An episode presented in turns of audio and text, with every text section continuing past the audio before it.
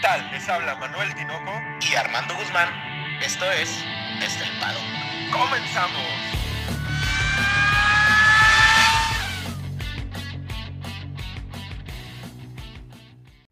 Tinoco, dos palabras. La penúltima. Armando, y no nos referimos a la penúltima carrera, nos referimos a que vamos a revivir la historia, cabrón. Vamos a, traer con ustedes un, pues un, un, refrito de la historia en previsión de lo que nos podemos encontrar, cabrón. Oye, es que por ahí varios amigos me preguntaban de que, oye, ¿cómo va a ser el final? Este, pues obviamente yo creo que en todos lados hemos visto como todas estas variables que pudieran suceder, ¿no? Pero por ahí nos, nos hizo ruido y nos hizo recordar que la penúltima carrera en otros años ha sido más importante realmente que la última, ¿no? Entonces, pues, Tinoco, yo creo que debes hacer lo tuyo para empezar este, este especial de desde el paddock. Sean todos ustedes bienvenidos a su podcast favorito desde el paddock. Y como este fin de semana no hay carrera, les vamos a platicar una historia, una historia, Armando, de la mano, de la mano de un profesor, de todo un profesor de la Autónoma de Nuevo León, nos va a adentrar por este camino y nos va a, a, dislumbrar un poco lo que nos espera en esta penúltima carrera de la temporada 2021. Tinoco, y, y cuando estábamos en la junta previa, ¿no? Decíamos, pues es que realmente puede pasar cualquier cosa. Y es que esta, esta batalla entre Max y Hamilton, Tinoco, se parece en, en muchas cosas, ¿eh? A lo mejor no en una rivalidad tan larga, pero en este año en específico, ahorita vamos a ir viendo ciertas cosas que se parecen mucho a esta gran rivalidad.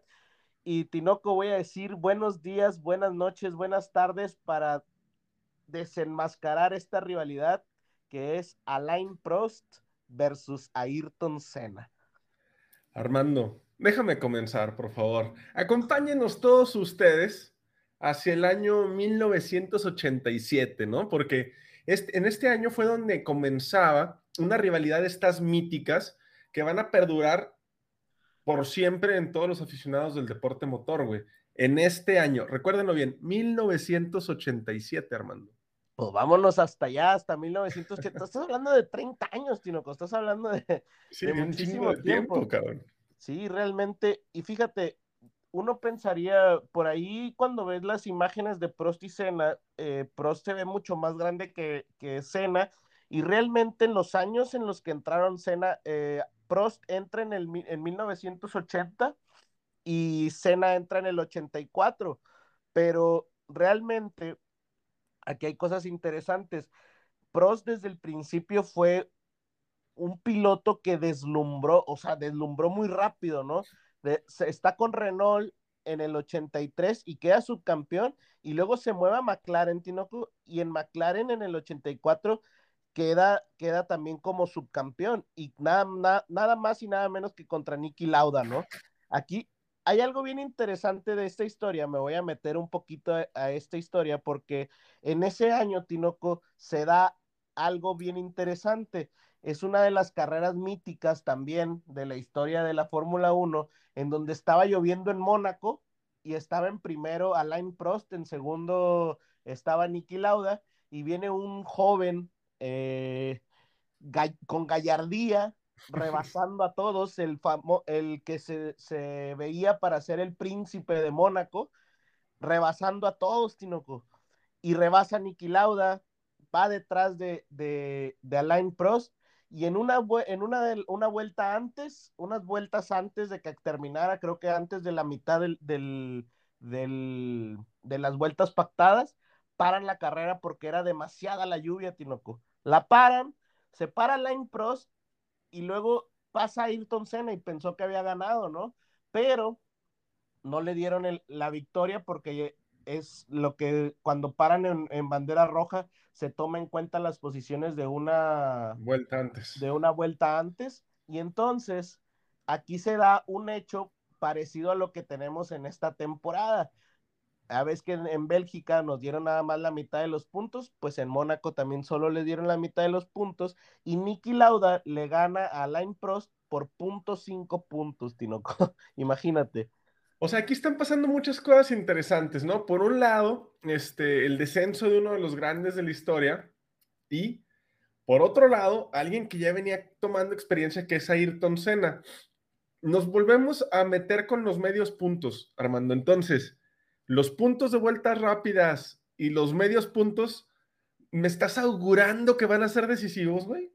Pues es que realmente fíjate, si no me imagino, Tinoco, esta, esta nueva, esto nuevo de la vuelta rápida, creo que hace que cambie completamente la, la, forma en la cual se lleva un campeonato, ¿no?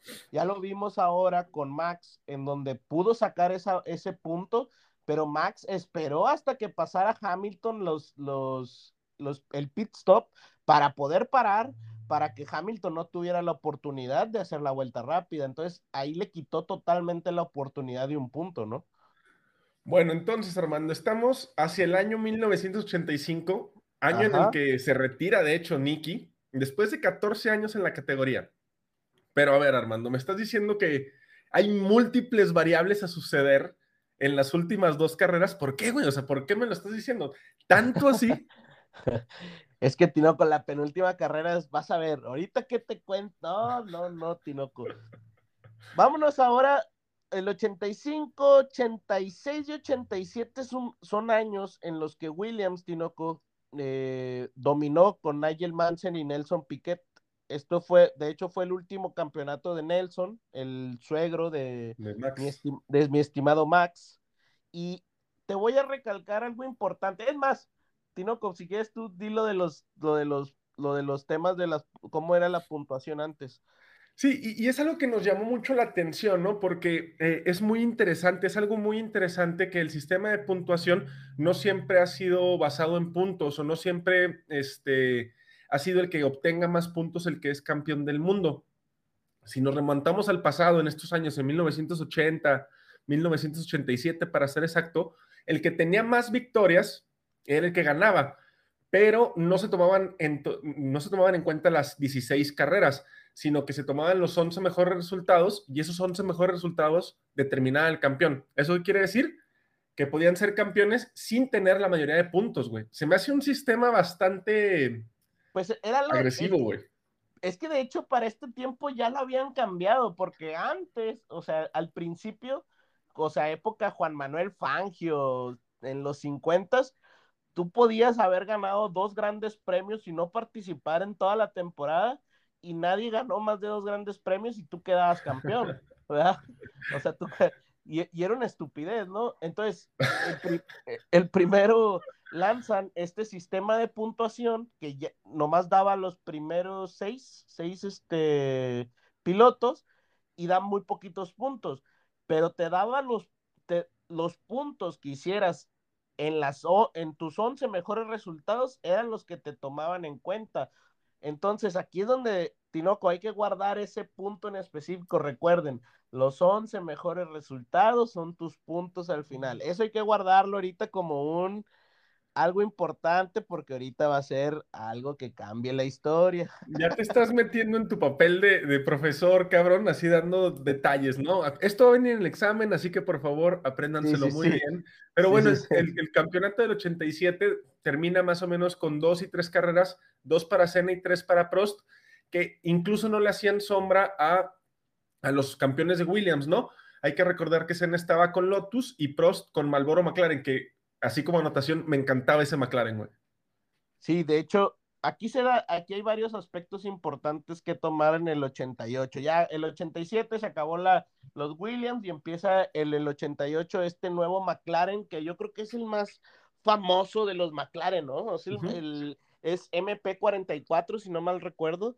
Eh, y, y, realmente, Tinoco, ahí se dan muchas cosas en la Fórmula 1, ¿no? Realmente eh, todo el tema de comunicaciones, de publicidad, estaba bien intenso y realmente esa contratación de Ayrton Senna es bien importante. De hecho, el mismo Alain Prost eh, busca que Ayrton Senna llegue a, a, McLaren porque Honda regresa a McLaren después de haber fracasado en otra ocasión y ahora quiere desarrollar un nuevo auto junto con McLaren, el cual pues sea campeón. Y Prost les dice que llevar a Ayrton Senna a McLaren le podría ayudar para tener el mejor auto. Imagínate eso, no sabía lo que estaba llevando. Lobos a la casa, cabrón, estaba metiendo un lobo a su casa, pero esto estamos en 1988. Hay que recordar que Ayrton Senna llega a la Fórmula 1 en el 84 y todavía no era campeón. Ya era este, uno de los pilares que iban a detener la Fórmula 1, pero todavía no era campeón. Yo creo que eso motivó a la Improst a decir, pues, tráiganlo, como quieran, no ha sido campeón, lo puedo estar coachando un rato, me lo meriendo y luego ya me voy yo con las guirnaldas, ¿no, güey? Así es, y aparte, no, y, sabes que eso sí yo te lo reconozco de que, ¿te acuerdas que tú decías? Es que porque Hamilton no quiere tener a, Russell, ¿no? Ajá. Que tú, decías eso.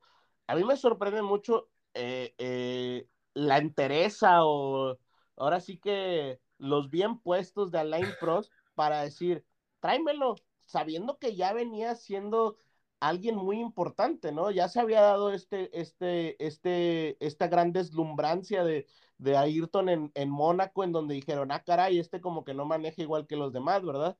Entonces, ya tener esa, esa esos pantalones. De ajá, esos pantalones de tener a un buen segundo piloto, pues yo sí se lo reconozco, ¿no? Y, está cabrón. campeón del mundo. Y está cabrón, güey, porque justo en ese año, en 1988, recuérdense muy bien, este, había ocho victorias para Senna y siete para Prost. Entonces, la rivalidad empezó en cuanto empezó la temporada de compañeros, güey. Eso estuvo muy cabrón. Sí, es que realmente es, e, esa, ese año, Tino, está bien interesante, de, de veras. O sea, fíjate, en el 88, esa, esa, ese carro fue algo realmente, como dices tú, mítico, ¿no? Era un, carro el cual era muy difícil de batir y la batalla estaba, ahora sí que como los Mercedes, ¿no? Entre ellos, era entre los McLaren, ¿no? Entonces, esas ocho victorias para Senna, siete para Prost, es algo muy, muy interesante, pero aquí viene algo que, ¿te acuerdas que comentábamos la, el, el podcast pasado, creo, que decíamos, es que Max o se retira o queda primero o segundo, ¿te acuerdas? Sí. Bueno, pues eso pasa con Prost en ese año. Tiene siete victorias, siete segundos lugares y los demás son retiradas, Tinoco. Entonces es igualito a lo de Max. Oye, no, no serán, no serán este parientes, cabrón, ¿no? Pues, pues, quién sabe. Recordemos que Prost es este que acaba de, de decir que Fernando Alonso es el mejor piloto de la parrilla. Lo acaba de decir ayer, Guantier. Se subió, se subió a la Armandoneta, güey. Se subió, a la, Armandoneta, que ya estás diciendo que es el mejor piloto y que su forma de largarte emociona y no sé qué tanto. No, ¿qué pasó? ¿Qué pasó? Oye, entonces, a ver, tenía, tenía Prost siete segundos lugares, siete victorias y lo demás, un DN, bueno, los DNFs. Esto, si nos remontamos a lo que hicimos al principio, pues sus 11 mejores resultados eran las 7 victorias y 4 segundos lugares, güey. Así es. Sin embargo, pues Senna tenía algo parecido, no tan igual, pero tenía 8 victorias y en lugar de tener todos los demás, los, los, también tenía los siguientes segundos lugares, entonces se queda ganando ese campeonato. Si nos vamos a los resultados totales de las 16 carreras, eh, Prost tenía 105 y Senna 94, pero como recordemos, solamente se toman Tino con los 11 mejores resultados. Ayrton ganó con 90 puntos y Prost con 87 quedó en segundo lugar. Ahí la importancia de los 11 mejores resultados, Tinoco.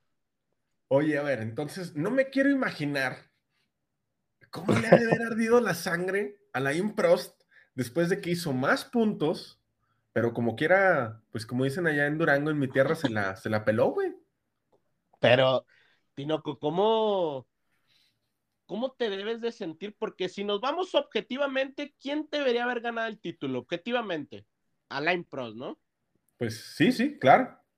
O sea, realmente yo creo que haber dicho, pues sí, soy mejor piloto, pero al final una victoria cambió totalmente el resultado, ¿no? Que yo creo que en este momento sí debe haber causado un problema importante, Tinoco, porque ya tenía tiempo sin ser campeón Alain Prost, entonces, aparte que te llegue un, compañero nuevo y te bata y, y, tú y te gane de esa manera, yo creo que sí despertó una cierta furia, ¿no? Pero no, no nos queremos este, perder. Todo esto tiene una relación con lo que mencionábamos el podcast pasado de que Max mencionó que él usaría el 1. ¿Y por qué dentro de la Fórmula 1 es tan importante? Nada más te voy a dar el intro, Armando, porque sé que tú vas a agarrar como maestro de historia, que no eres maestro de historia, pero se te da bien la... El, la 2014, los pilotos pueden utilizar el número que ellos quieran del 2 hasta el 99, pero no siempre fue así, ¿verdad, Armando? Fíjate, está interesante esto, Tinoco, porque la Fórmula 1, así como decíamos la vez pasada, que tiene como características importantes como el himno nacional, ¿no? Que ponen el himno del, del, constructor, el himno del piloto, y como que las banderas es algo muy importante pues en el caso de los números también tiene como cosas, no quiero llamarle arcaicas, pero muy tradicionales, ¿no? Como cábalas, ¿no, güey? Pues sí, de hecho serían como cábalas. Allá por los 50 era antes los números, era como cuando vas aquí a una carrera de, de correr y decía el organizador de que, ah, pues a ti te tocó el 13, ¿no? Y a ti te tocó el 1300 y cada organizador, Tinoco, le daba un número a, a las personas, ¿no? Digo, a los pilotos, ¿no?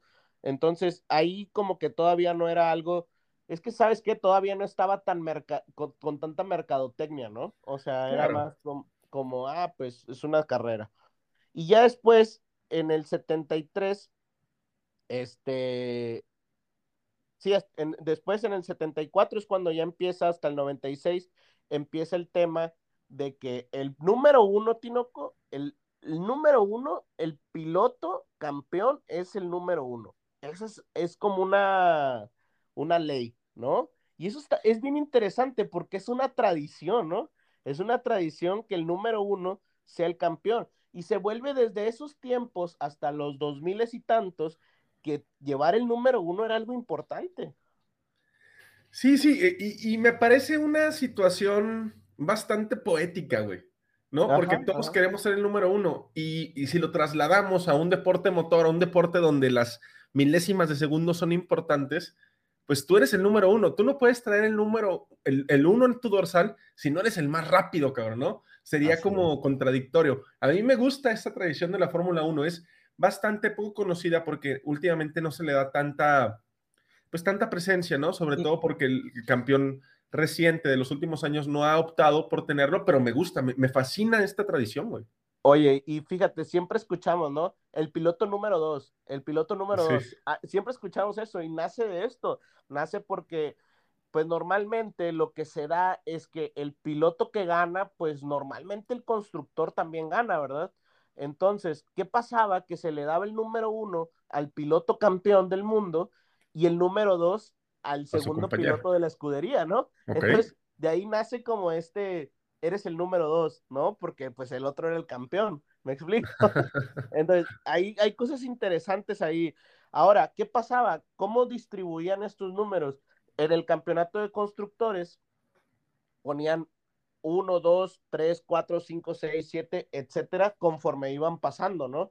Y había cosas, hay, hubo cosas muy interesantes, Tinoco. Por ejemplo, en el tema, una vez queda campeón, un piloto que era el uno, porque es que la Fórmula 1 tiene tantos baches en las reglas, pero el número uno era un piloto que tenía el 27, eran, eran 27 y 28, si no mal recuerdo, y le gana, que era Williams, y luego le gana a Ferrari, o sea, bueno, queda campeón del mundo, y Ferrari nomás se intercambiaban los números, entonces nace el famoso 27 y 28 de Ferrari, Tinoco. Estuvo bien interesante ese, o sea, Ferrari se queda con esos números.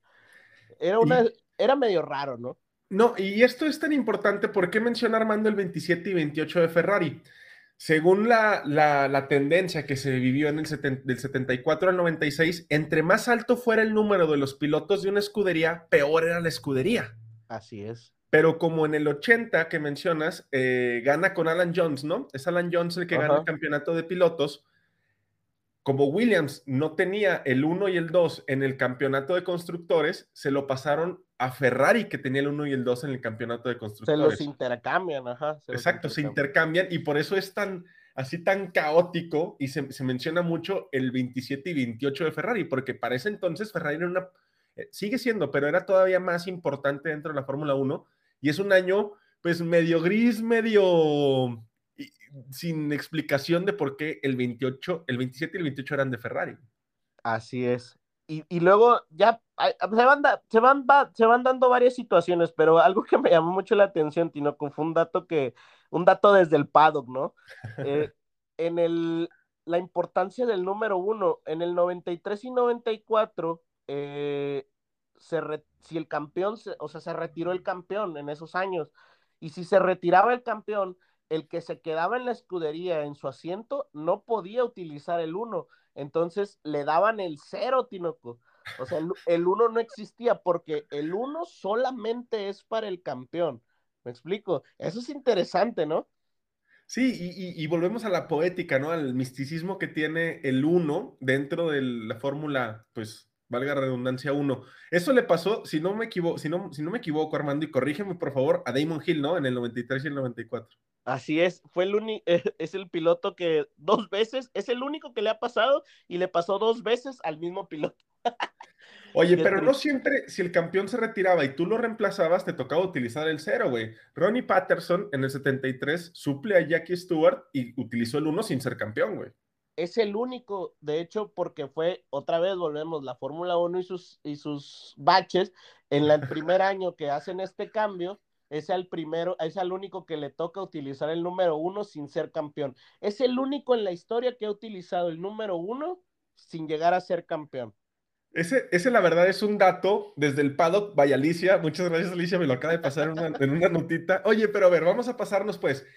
Estamos haciendo un gap de por qué Max es el, quiere usar el número uno, pero del 96 ya, ya, ya establecimos que el 74, el 96 fue la época esta de los constructores, y luego del 96 al 2013 también hubo ciertos cambios.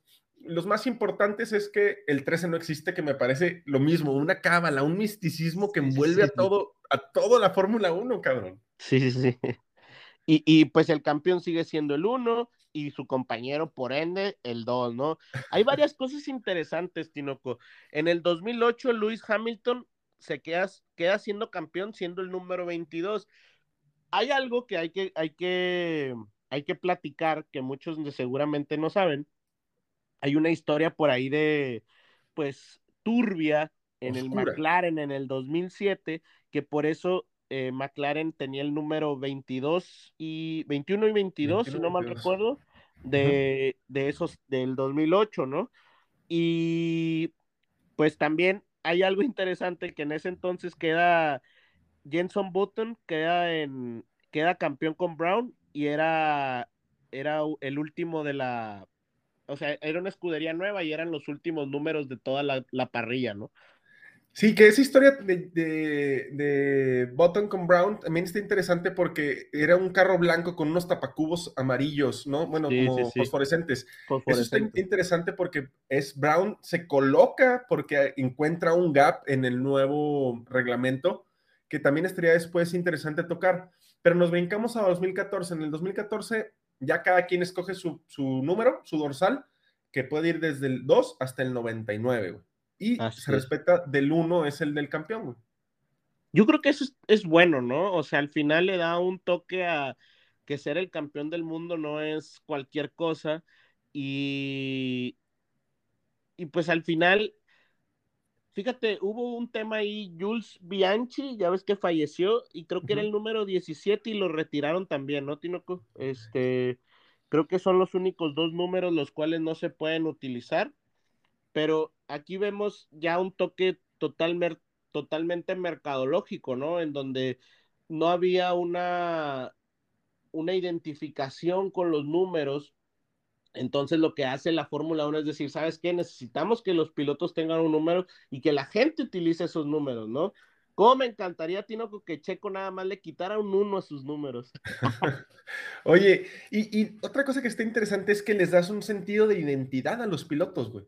No, no sé si han visto o si has visto tú, Armando, un video que hace la Fórmula 1 por ahí del 2017, donde le preguntan a los pilotos el número, le dicen, ¿quién tiene el 7? Kimi. Pero le preguntan a varios, ¿no? Y todos dicen Kimi. Y, el 3, Danny Rick. Y así se van. O sea, también te da un sentido de identidad muy cabrón claro, de la Fórmula 1. Y eso a mí me encanta. Y sobre todo, porque siempre hay una cábala, güey. En todos los deportes hay una cábala con el número, ¿no? Y que la Fórmula 1 les dé ese refuerzo a los pilotos. A mí me, a mí me agrada, güey. Me, me, me gusta mucho, la verdad. A mí también me gusta que cada quien tenga esa, esa identidad pero definitivamente si yo quedara campeón, Tino, agarraría el 1, igual que Max, y me encantó ese toque, ese gesto de piloto de antes de Max Verstappen. Y creo que lo tiene, ¿no? Como este estilo así... Brusco, agresivo. tosco, sí, güey, sí, sí, sí. Entonces creo que a Max sí le quedaría el 1 y estaría brutal, que, creo que se vería genial el Red Bull con el 1, ¿no? Después de este pequeño paréntesis, hay que regresar, Armando, porque este fue un pequeño paréntesis para entender un poquito más el desenlace de tu historia del día de hoy. Nos quedamos en 1988 y 1989. Pues imagínate, pasamos a 1989 y se pone, ahora sí, Tinoco, que ese era color de hormiga, de, veras, Tinoco, de color. Y, es que volvemos a estos años recuerden que, realmente la seguridad era muy diferente a, lo de, a lo de ahorita. Muy escasa. Exactamente, si tú tenías un encontronazo, pues no, realmente no sabías si, pues realmente si pudieras sobrevivir, ¿no?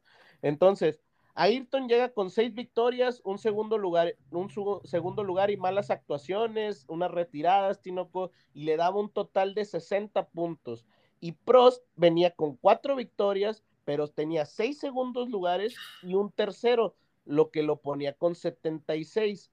Y Tinoco, aquí viene la importancia de nuestro nombre del día de hoy, la penúltima, la penúltima carrera de 1989 en Japón, Suzuka, Tinoco. Aquí es donde te voy a contar una de las historias, yo creo que más turbias, donde se da, se da lo turbio de la Fórmula 1. Déjame adivinar, política, nacionalidades, este, cosas turbias. Por ahí va a salir este Bernie Eccleston, estoy seguro, cabrón. Pero por favor, continúa, me estoy adelantando.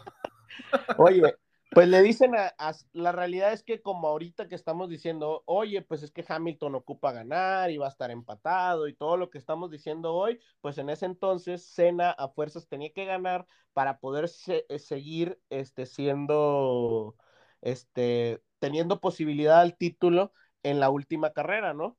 Entonces, se lleva la pole, se lleva la pole a Ayrton Senna y luego arrancan Tinoco, pero aquí hay algo bien interesante en este circuito. Ayrton se queja de que. Ah, no, no, perdón, perdón. Ayrton se arranca mal y se pone detrás de, de, Prost. Entonces, Prost, toda la primera parte de la carrera, se lo lleva, se lo lleva, se lo lleva, va tranquilo. Pero luego cuando cambia neumático Cena, haz de cuenta que le pusieron un cohete, Tinoco. Y pra, pra, le empieza a recortar, a recortar, hasta que se pone atrás. Pero ¿qué pasa, Tinoco? Y esto es algo que, lo hemos platicado. Prost lo ve, Cena va a doblar, y Prost lo ve y se van directo, Tinoco, contra la grava los dos. O sea, Prost no dobló, se fue directo contra la grava. Aquí viene algo interesante. Este famoso, este, es, es bien famoso este, este video. Algunos que han visto la carrera de la, la película de escena, ahí viene la, toda esta descripción. La imagen, ¿no? Ajá, en donde Cena les dice a los marshals, a los, a los oficiales de pista que lo ayuden y lo, lo, lo empujan y echan a andar el McLaren. Entonces se sale por la chicane y le da, perdón, y le da, todavía le da, llega al pit stop, cambia el alerón de enfrente, hace todo y alcanza el primer lugar y gana la carrera, Tinoco. O sea, todavía hizo todo eso el mato. Y, aquí lo interesante es que empieza todo el toque político, Tinoco.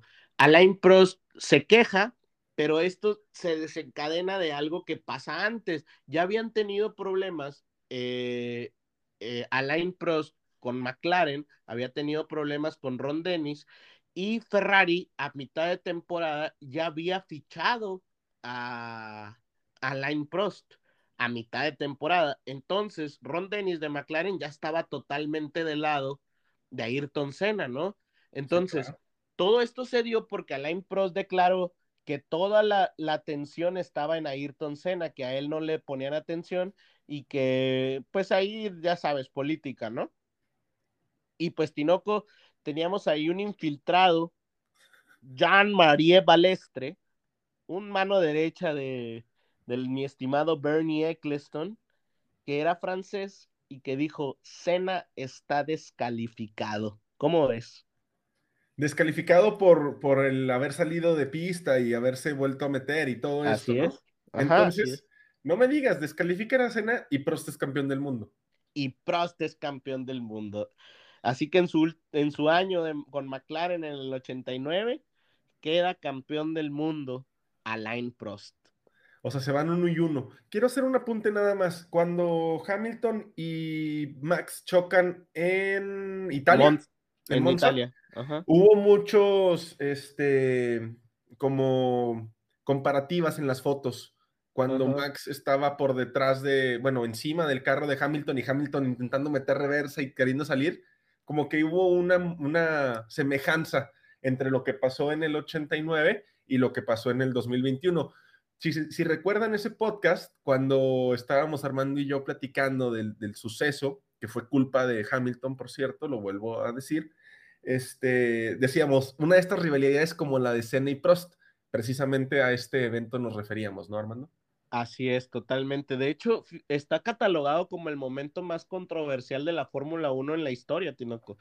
Y, es que es, muy interesante porque, de hecho, el, este balestre eh, cataloga a, a Senna como un piloto peligroso para los otros pilotos, lo suspenden seis meses y le dan una multa de 100 mil euros, ¿no? Entonces, imagínate, o sea, que para Ayrton pues venía de una familia supermillonaria y todo, que han de haber sido como que, ah, sí, déjenme correr, ¿no? Aparte cobraba 100 mil dólares por carrera, ¿no? O un millón de dólares por carrera cobraba el güey. Ah, pues ya contamos la historia, ¿no? Sí, que cobraba eso, cobraba un chingo de lana el cabrón, nos pasamos a, 1990, Armando. Ahora el cierre de esta rivalidad. Y otra vez, cabrón, otra vez llegamos a la penúltima carrera. Una vez más. Aquí es que, Tinoco, la, la penúltima, esta, esta grande. Eso es lo que me, me ponen los nervios de punta porque ya tiene muchos, muchos parecidos, ¿no? Lo que platicamos de pros con los, con los, con los ganados, los segundos lugares, y luego la, este choque de Monza que se parece mucho a este choque en el 89. Y en el 90, Tinoco Ferrari desarrolla un muy buen auto. Aparte que Alain Prost, el profesor, era un realmente era un piloto. Y, deja tú, Tinoco, a diferencia de Ayrton, Ayrton ganaba mucho, pero se retiraba mucho porque forzaba muy constante. Exactamente. Y Prost era segundo, segundo, segundo, tercero, primero, segundo, ¿sabes? O sea, era muy, muy, muy bueno para eso. Y pero aquí llegan en diferencia de, de, condiciones en donde Senna estaba arriba en el campeonato y, y, Prost estaba en contra. Aquí estuvo bien interesante porque empieza pues algo, algo que ya habíamos platicado en el campeonato, en el, en el GP de Brasil. Gana la pole Senna, pero aquí estaba muy raro en Suzuka que arrancaba, en la pole arrancaba desde el lado, sucio. Entonces Senna le dice a la FIA, oye, es que cómo, necesito arrancar yo desde el lado limpio. Entonces la FIA dice, ah, sí, entonces lo cambiamos. Y luego de repente dice la, el fiasco, dice, no, no, no, no, no, vas a seguir arrancando desde el lado, desde el lado sucio. Y que arrancan desde el lado sucio, Tinoco. Y te, te puedo decir, te puedes imaginar qué pasó, ¿no? No, no, no, o sea, no, no, no, no quiero que me lo dejes a la imaginación, por favor, continúa. es que entonces la FIA siempre ha sido un fiasco, güey, nada más que va cambiando a quién apoya, ¿no? entonces, arranca en la pole Ayrton Senna, en segundo lugar Alain Prost, en Suzuka, Alain Prost teniendo que ganar para continuar en la pelea, ¿no? Ajá, para continuar en la pelea. Y pues patina eh, Ayrton, se va enfrente Prost, pero en esta recta, Senna se pone atrás, agarra el rebufo, se pone por la parte interna y Tinoco se mete por un lugar donde no había espacio y se van contra la grava otra vez, Tinoco. Y se acaba la carrera y adivina quién es campeón ahora. No, pues es, es, es, esta la carrera donde le dicen, oye, Ayrton, pero no había un lugar, ¿no? ¿Por qué te tiraste por ahí? Y dice, cuando un piloto ve un espacio y no va por él, ya no es un piloto de carreras. En, la realidad es que esta escena no tenía el lugar por donde pasar, pero por ahí quedó el quote mark perfecto, ¿no? O sea, es, es, es, perfecto cómo, cómo y dónde lo dijo, güey. No, y, y sería una, una de declaraciones, de hecho, Alain Prost hay una, hay una declaración muy interesante en donde dice que es indigno a Ayrton Senna de manejar un, automóvil de carreras, güey. O sea, ya declaraciones muy, muy intensas, ¿no? Bueno, pero entonces Ayrton regresa a la cachetada, se corona en el 90, este, pues con una venganza del 89. ¿Por qué quisimos hacer todo esto el día de hoy? Nos preguntarán. ¿Por qué traje a Armando vestido con su saquito, con coderas cosidas? ustedes no lo ven, pero trae lentes puestos y un, un marcador en la mano. Este, le falta una manzana aquí enfrente en su micrófono. Pero, ¿por qué? ¿Por qué los quisimos traer? Porque esto es un, un preámbulo de lo que podríamos esperar en esta penúltima carrera. Ya empezó la FIA con toda esta propaganda y todo este hervidero a sacar qué ocupa Max para quedar campeón en eh, Arabia Saudita, ¿no? Empezó, si gana, queda en primer lugar y Hamilton en sexto, pues gana Max ya automáticamente.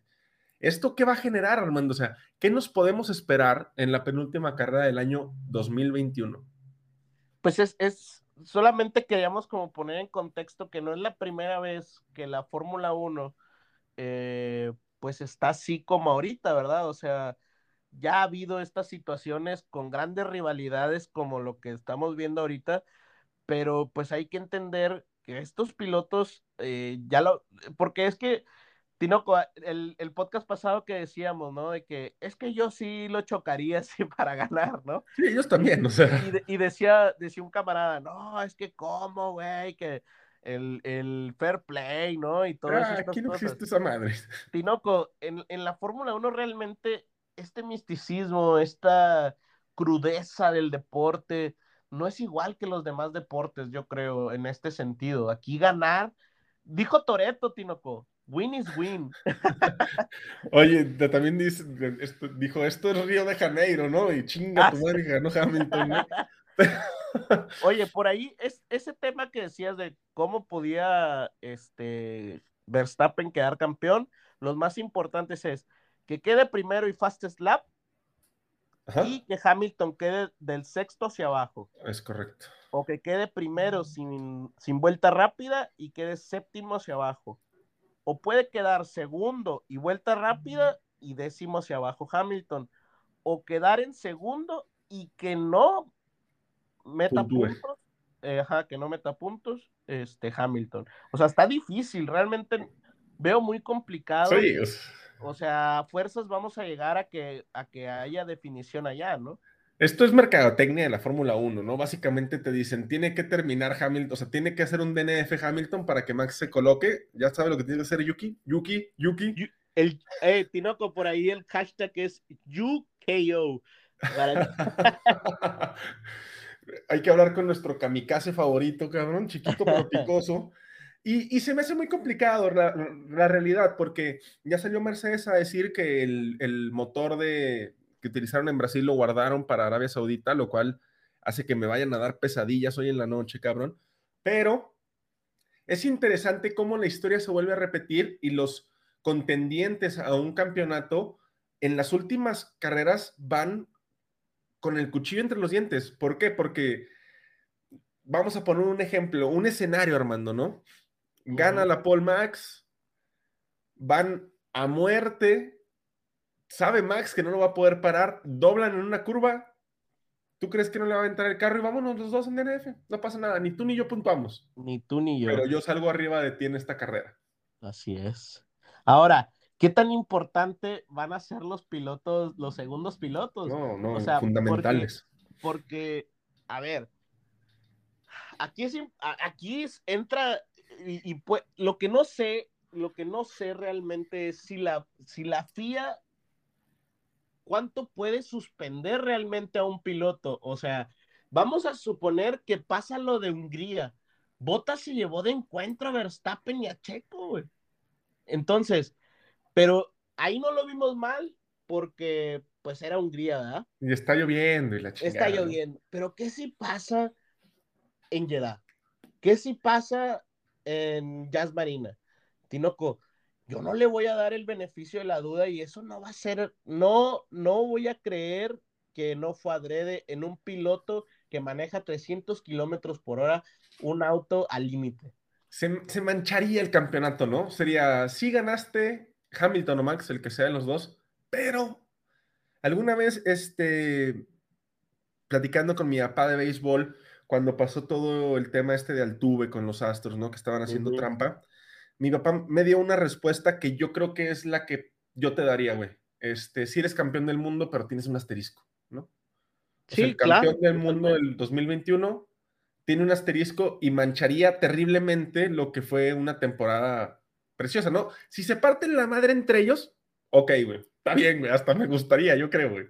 Pero ya que un tercero entre en un ring que no le corresponde, no sé, güey. Eso, eso sí lo haría sucio, ¿no? O sea, claro. a mí me encantaría ver esta batalla, es más, una batalla como la de Alonso Checo en este, en este gran premio, pero que fuera, es más, Tinoco, una batalla como la de Silverstone, Max, Hamilton, pero que se den bien en la madre, o sea, bien, bien.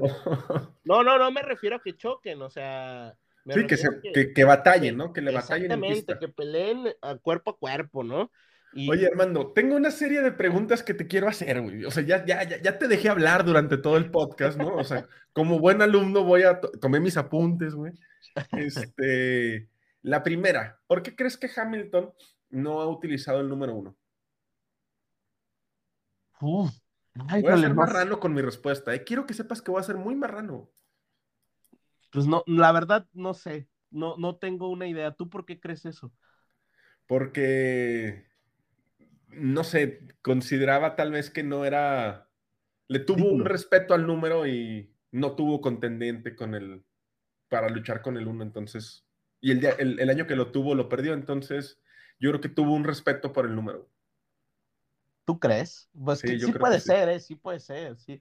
Y a lo mejor el, el, año que lo tuvo en el 2009 fue, fue muy malo ese año, Tinoco, fue malísimo, fue malísimo, a lo mejor piensa que es de mala suerte. Sí puede ser, ¿eh? ¿Quién sabe? Y luego, la segunda, nos queda, como ya bien comentabas, Jeddah, el circuito de Jeddah en Arabia Saudita y el circuito de, de Jazz Marina en Abu Dhabi. ¿Vamos a ver un toque entre Max y Hamilton? ¿En alguna de las dos? Pues eh, yo creo que todo va a depender de qué veamos en las qualis con el motor de Hamilton. Te voy a decir por qué. Porque si vemos un Hamilton muy por encima de Max, pero que Max quede en segundo, no le va a quedar otra opción más que tirarse a muerte en el arranque para quedar de frente. Ya, ya sabemos que el Red Bull con aire limpio va muy bien. ¿Verdad? Y, el Mercedes, a diferencia, mm, ¿se acuerdan? No me acuerdo en cuál, este, que queda detrás de Max Hamilton, creo que fue en México o en Estados Unidos, que realmente no pudo, este, nunca pudo acercarse, ¿no? Totalmente, estaba a tres segundos, a cuatro, pero realmente acercarse, acercarse, no pudo. Entonces creo que, creo que pudiera haber un choque si el el de Hamilton es mucho más, este, más rápido que, Verstappen. Ahora, también creo que si en Abu Dhabi Hamilton está en segundo lugar y Max en primero, o Hamilton está por detrás, eh, y llegamos a las últimas vueltas de Abu Dhabi, que, que lo tiene que rebasar Tinoco a fuerzas, en el lugar que sea, no, no creo que pase. No, no va a pasar. O sea, no lo va a dejar pasar. Ni por error. O sea, ni Max, ni Checo, ni Yuki, ni, ni Christian Horner se ahí del, del, paddock, güey. Yo creo que va a depender. Vamos a, recordar lo que ha pasado en las últimas carreras, ¿no? Eh, México largan Botas, Hamilton, Max, Checo. ¿No? No estaban parejos, no llegaban a la primer curva emparejados Max con Hamilton. En Brasil, por la penalización de Hamilton, tampoco. En, en, en Qatar, por la penalización de Max, tampoco, tampoco iban a llegar a la primer curva emparejados. Yo creo que va a haber un toque si llegan a la primer curva uno al lado del otro. Ahí es donde va a haber un toque. Y seguramente van a llegar a la primer curva en Jeddah, uno al lado del otro. Y, yo creo que va a soltar a la chingada, güey. Si alguien suelta es Hamilton, porque no le conviene el contacto. Aquí la importancia de los segundos pilotos, ¿eh? sobre todo el de Checo. Si Checo queda en primer lugar, es lo mejor que le pudiera pasar a Max. O sea, que Checo robe puntos, ¿me explico? O sea, ¿por qué? Porque tiene menos oportunidad Hamilton de, tomar más, o sea, que estén que estén 1, 2, 1, 2, son muchos puntos de diferencia. Realmente si quedan segundo y tercero, pues son 18 y 15, 18 y 15, o sea, no pasa nada. Pero aquí la importancia de los segundos pilotos, Tinoco, estamos a 9 días, 8 horas y 25 minutos de Arabia Saudita, así nos vamos a ir, Tinoco. Este, y pues nada, te hago yo una última pregunta ya para terminar a ver, échamela, échamela, échamela, perro. ¿Cómo puedes dormir? Nah, no te creas. Me tomo dos pastillas para tumbar caballos, güey, porque de otra forma no puedo, güey. ¿Qué tan importante o qué tanto compromiso crees que tenga Botas con el campeonato de Lewis Hamilton? Ay, güey. Me pasé, me pasé. No, no, te voy a contestar, pero no con algo cuantificable. Te voy a contestar, con una referencia. Creo que el compromiso de botas es muchísimo menor que el compromiso de Checo con Max. No sé qué tanto, no sé, no te puedo decir el 30%, el 40%, pero sí creo que el compromiso de Checo a que Max sea campeón del mundo es mucho mayor que el compromiso de Botas a que Hamilton sea campeón del mundo. Yo creo que también eso. Y, ¿sabes qué me llamó mucho la atención de esta carrera? Eh, por ahí estaban gestionando las llantas, eso es un hecho, ya habían dicho que iban a, ir a una parada con botas, pero fue muy interesante cuando Botas ya llevaba varios, varias vueltas detrás de no me acuerdo qué, dos pilotos, y Toto le dice, rebásalos, ¿no? Sí, sí. directo. Cuando iba atrás de Stroll. Iba atrás de Stroll, ajá. Entonces, qué tanto realmente eh, se hizo güey. Se estaba haciendo güey. Sí, sí, sí. Porque Tinoco le dice eso Toto y a la siguiente vuelta lo rebasa. ¿No? No sé, o sea, tampoco me gustaría quedar como piloto detrás de Stroll, güey. Este, no sé, pero está, está interesante tu. O sea, lo que estás ahí gestionando. Sí, tu hipótesis. Vamos a ver qué pasa. Este, desafortunadamente, este fin de semana no hay carrera, pero el lunes también les vamos a traer algo interesante que, va a ayudar a tener una imagen más clara de lo que, de cómo podemos llegar en estos nueve días. ¿Cuántos son, güey? Nueve días, espérame. Te Tenemos aquí en la cabina de grabación un reloj. Nueve días, ocho horas, 22 minutos, Tinoco, y 13 segundos. bueno, pues ya, ya veremos, o sea, cómo vamos avanzando y cómo vamos durmiendo. Pero Esperemos que les haya gustado mucho esta pequeña interacción. Por ahí nos quedamos pendientes con lo de Bram, que les digo que es este carro blanco con los tapacubos eh, fosforescentes. Los tapacubos van en las llantas, ¿no? No se ve la tuerca de la llanta. Y, vamos a ver, a ver cuándo se los podemos traer. Así es, Tinoco. Pues hay que vamos a preparar, nos divertimos mucho investigando este, este podcast porque pues la historia es bonita, Tinoco, y más si se parece tanto a lo que estamos viendo el día de hoy, ¿no? Sí, claro que sí. Ahí nada más para seguir mi, mi mood de estar inspirado y así, este, aquel que olvida su historia está condenado a repetirla, Armando. Entonces aquí estamos recordando la historia para no repetirla, cabrón. Pues quién sabe. Tinoco, fíjate, ahorita que decías de que pues tiene un asterisco el campeonato, ¿cuántas veces se menciona que Ayrton ganó sucio, eh? Pues sí, sí, sí, de hecho lo mencionan mucho. Mm, me parece que es un poquito diferente. ¿Por qué? Porque la situación de la contabilización de quién gana y quién pierde era diferente. Entonces, mm, estaría interesante hacer un análisis de por qué sí está manchado o por qué no. Evidentemente yo voy a defender el por qué no, Armando. Sí, pues sí. Pues bueno. Va a pensar la gente que soy tramposo, cabrón, por tu culpa. no, no, ¿cómo crees? Para nada. Tinoco, excelente podcast el día de hoy. Armando, un abrazo. Box, box, Tinoco, cuídate. Box, box, box. I would, I would like to go to the end.